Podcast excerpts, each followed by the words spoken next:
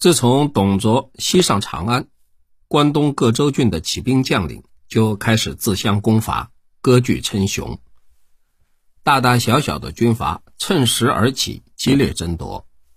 魏文帝曹丕在他的《典论自序》当中，形容当时的情况时，有一段著名的文字说：“名豪大侠，富士强族，飘扬云会，万里相辅；而山东大者连郡国。”中者因臣疑，小者据阡陌，以还相吞灭。为了壮大自己，克制他人，逐鹿群雄，又争相施展纵横捭阖的手段。今日连甲攻乙，明日又连乙攻甲，态度立场变化之快，足以令人瞠目结舌。公孙瓒和袁绍的反目相攻，就是其中最突出的例子。当初袁绍邀约公孙瓒南下，共同攻取冀州。公孙瓒不知道袁绍是要把自己当作取利的工具，所以欣然赴约。出兵没多久，突然传来袁绍逼取韩馥之位而取而代之的消息，他顿时知道自己被人利用了一番，不禁又气又恼。恰在这个时候，又发生了一件意外的事情，促使公孙瓒和袁绍宣布决裂。原来啊，公孙瓒为了广交朋友，曾经积极拉拢驻南阳郡的后将军袁术。他派遣自己的胞弟公孙越，率领一千幽州铁骑前往南阳，在袁术的帐下效力。但他不知道，公孙越一去不久便送了命。就在袁术麾下骁将孙坚在洛阳一带大战董卓之际，袁绍不去帮助孙坚攻打自己声讨的国贼董卓，反而趁虚派将军周昂偷偷占领了孙坚的大本营阳城县。袁术得知他的兄长竟然耍出如此无赖的手段，真是气得七窍生烟。他立即派公孙越率领幽州铁骑前往阳城。协助孙坚收复失地。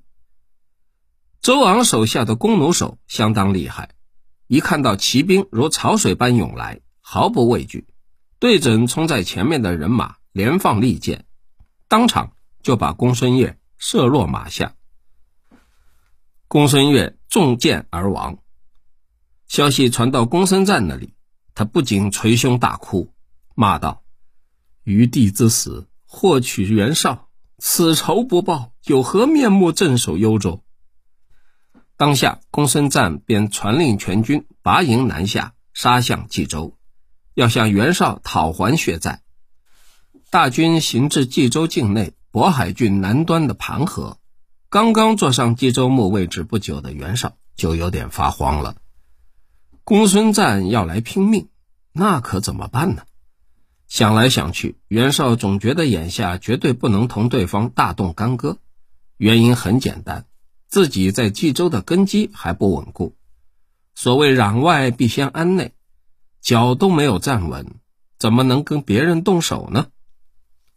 目前的策略是要尽量把决战的时刻往后推延，以赢得时间，安定内部。能够推一天，就多一份胜利的可能。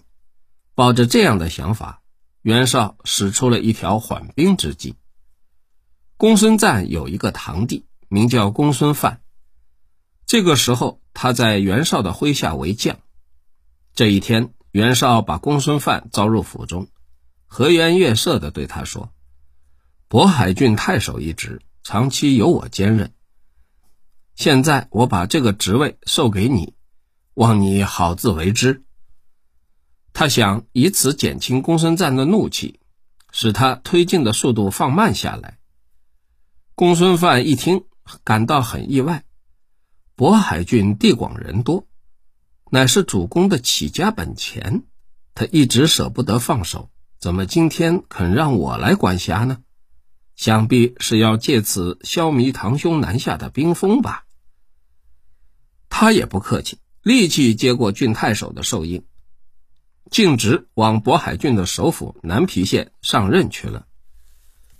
袁绍精心设计的缓兵之计，不但没有产生预期的作用，反倒产生了相反的效果。公孙范一到南皮，就统领渤海郡的军队倒戈，公开宣布支持公孙瓒讨伐袁绍。袁绍到这个时候才知道，人家公孙氏一族的人毕竟还是更亲一些。可惜啊，已经晚了。两个公孙合兵一处，正要杀往邺城，突然从东面的青州奔来一大批黄巾军，挡住了他们的去路。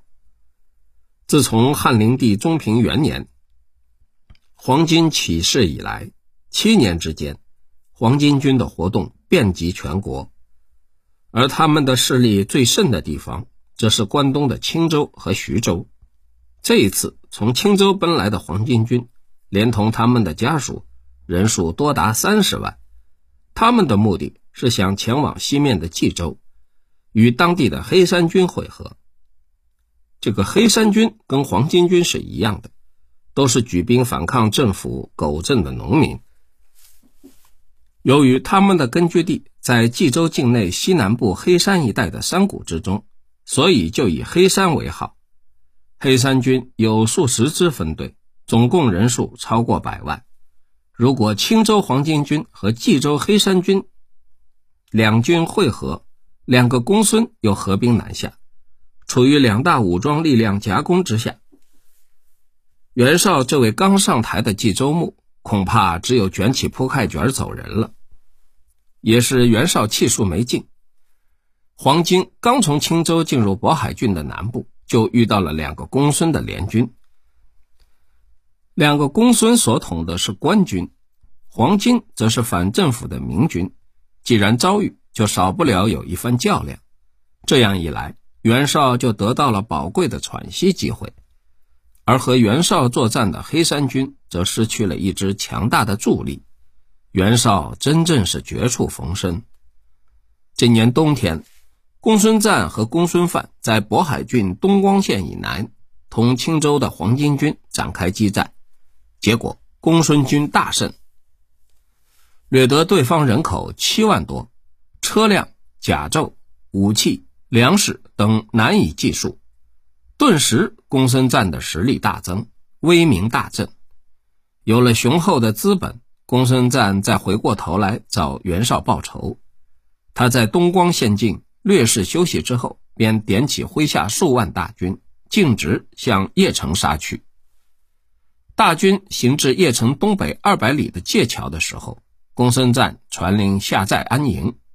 这个地方。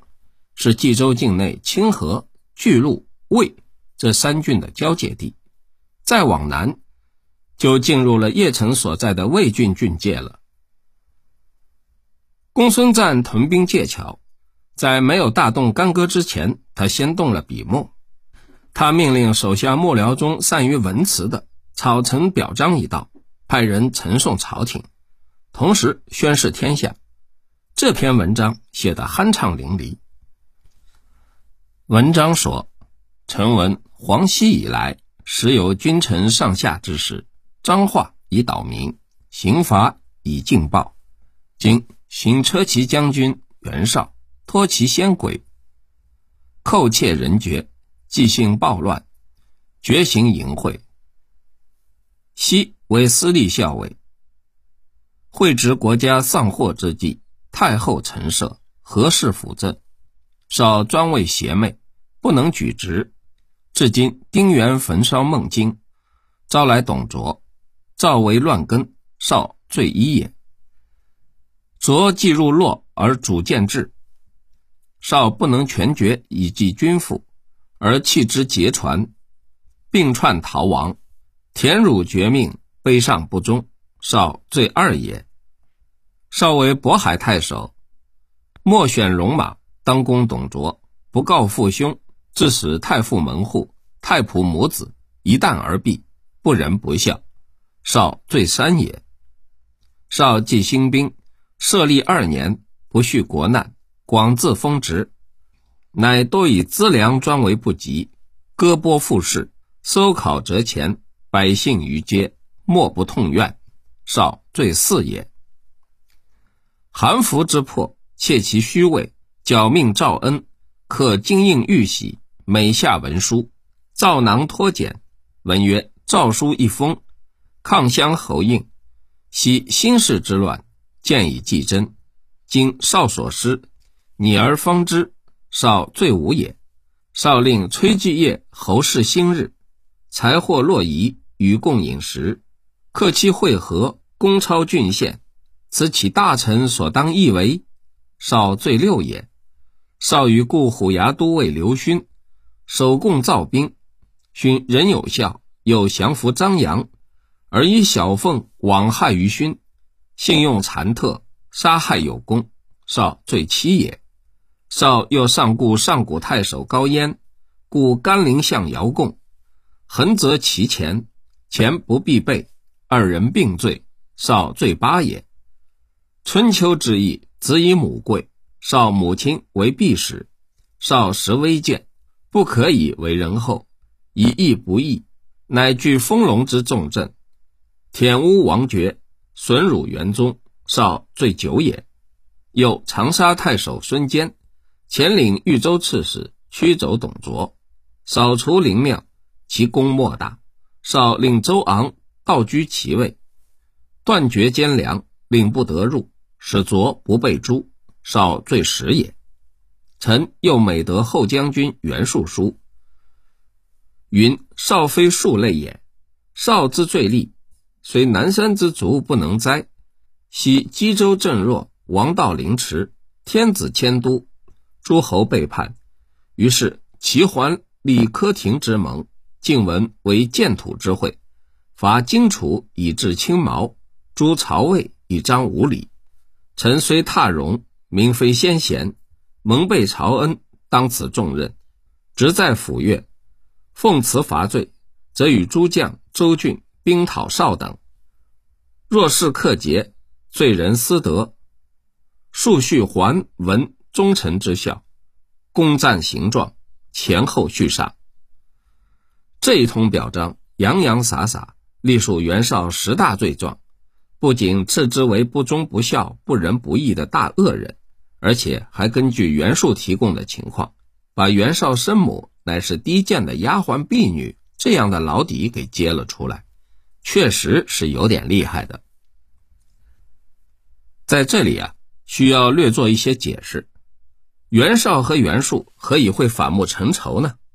这一对同父异母的兄弟，在成年之前，因为袁绍出继而分居两家，接触不是很多，所以他们的关系啊也不是很好。自从袁绍服丧六年，移居洛阳之后，两兄弟同在京城的政治舞台上演出，效果自然就有比较。这一比较啊，自然就分了高下，矛盾也就随之产生了。袁家两个公子都是以名家公子的身份疏财纳士，然而大多数的名士呢，都去了袁绍那里。譬如党人中间何庸就只和袁绍来往，使得有心结交何庸的袁术很是失望。关东州郡起兵声讨董卓，大家呢？都推袁绍为盟主，这又让袁术的自尊心大受挫伤。袁绍起兵之后，首先建议立刘虞为皇帝，袁术当时就对这个长兄不满，有多少怀有皇帝轮流坐，明年到我家的心思，所以坚决反对。自此，两人的关系就明显恶化了。所以没过多久。袁绍就派周昂偷袭袁术部将孙坚的根据地，袁术也以牙还牙，遣使与起兵进攻袁绍的公孙瓒结好，并在信中一再说袁绍的生母出身卑贱，袁绍本人不过是袁氏的家奴而已，哪里有资格充当袁家的儿子？于是两人的关系就完全破裂了。公孙瓒兵临界桥的消息。连同声讨表彰一道，迅速传遍冀州全境。冀州下属的郡县纷纷宣布反对袁绍，投靠公孙瓒。趁此时机，公孙瓒也就当仁不让，任命了一大批冀州辖境之内的郡县长官，同时还以部将严纲为冀州刺史。田楷为青州刺史，单京为兖州刺史，意思非常明白，就是要在占领冀州之后，还要夺取青兖两州，独霸大河南北。后来开创蜀汉基业的刘备，在当时就在他的师兄公孙瓒的手下效力。冀州常山郡宣布脱离袁绍之后，就马上派兵前往公孙瓒处助战，而领队的军官不是别人，正是后来威名赫赫的赵云、赵子龙。从此，赵云和刘备相识，并在不久之后成为刘备的部将。公孙瓒必欲决一雌雄，袁绍当然只好全力应战，他调兵遣将。征集物资，感召军器，邺城内外一片紧张的气氛。袁绍的策略是主动前往界桥进攻，而不在邺城一线固守待敌。这样，万一失利了，也还有逃奔黄河以南的可能。在出动大军之前，袁绍先派使者联络了一远一近两个盟友，以彰声势。远的盟友是荆州的刘表。近的盟友则是兖州东郡的郡太守曹操。